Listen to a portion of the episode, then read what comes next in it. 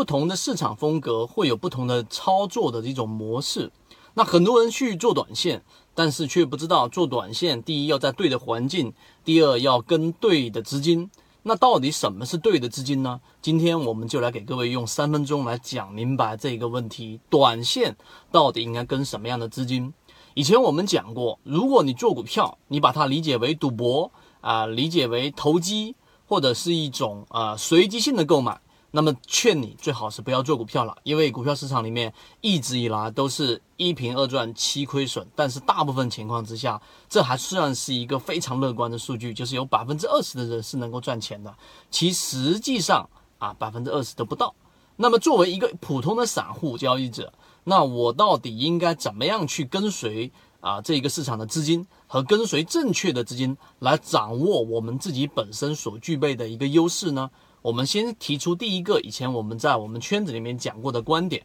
就是做股票其实跟你身边的这一个做律师的人和做这一种银行投投资的人和这一种医生和这一种物理学家和这一种工程师都是一样的，它是一个非常复杂，需要你重复练就一个手艺的一件事情。虽然说很多事情看起来是随机，但是你可以下功夫和你去做。专注的和专业的这一种训练的事情还是很多的，我待会会给你讲到，这是第一点，你要正确的去理解到底怎么样去做股票交易。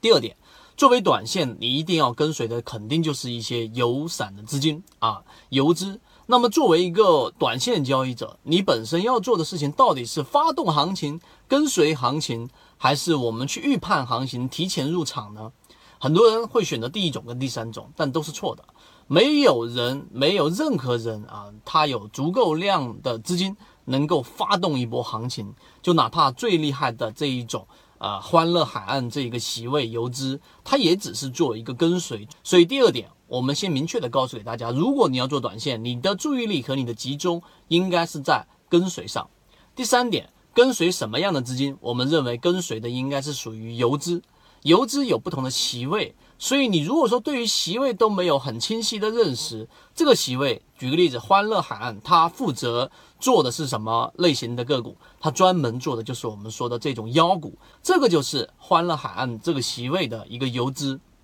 它的特点。那么另外有一些特点呢，像炒股养家里面的，对不对？华泰，华泰里面的宛平南路啊，那这一个呢，啊，还有很多的类似。呃，炒股养家的席位，它是属于，呃，我们所说的这一种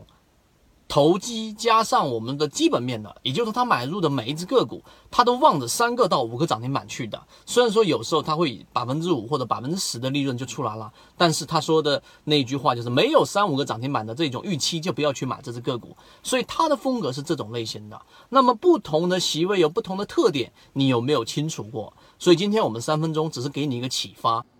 圈子从二零一六年到现在都分享模型，一方面是自己记录自己的交易系统，另外一方面可以帮助大家建立完整的交易系统。系统进化模型可以一步关注泽西船长公众平台。